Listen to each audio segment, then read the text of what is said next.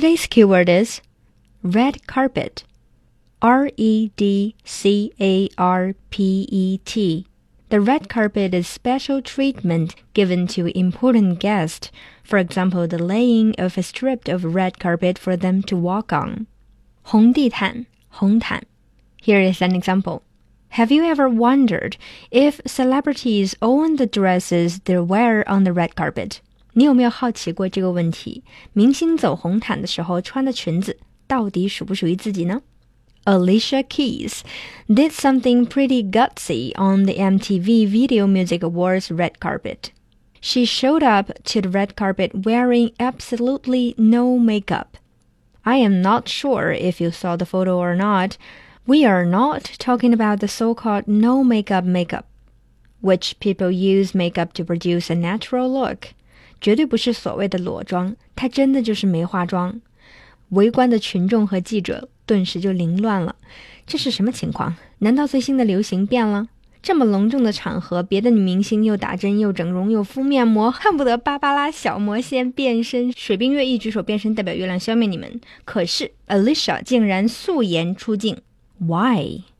Alicia 在一次采访中提到，她曾经也是不化妆出门就会感到十分焦虑的。但是有一天呢，她要去拍新专辑的封面。She said, "I'd just come from the gym, had a scarf under my baseball cap, and the beautiful photographer Paola said, 'I have to shoot you right now, like this.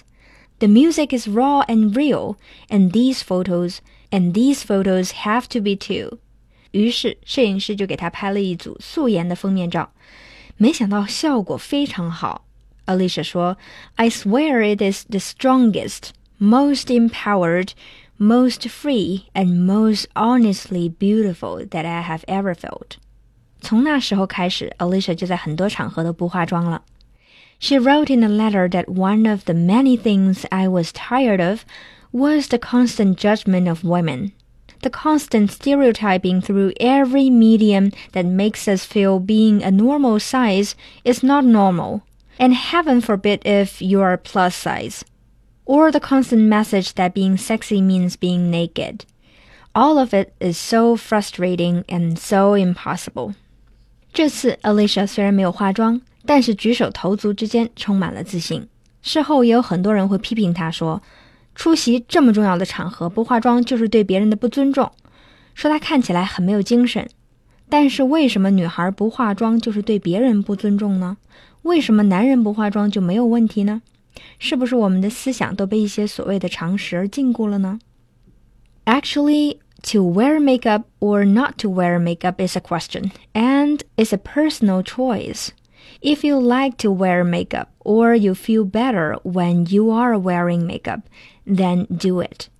If it makes you feel good, why not?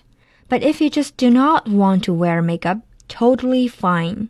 No one has the right to judge you. So, what do you think of Alicia Keys' action? Are you judged by other people? Let us know.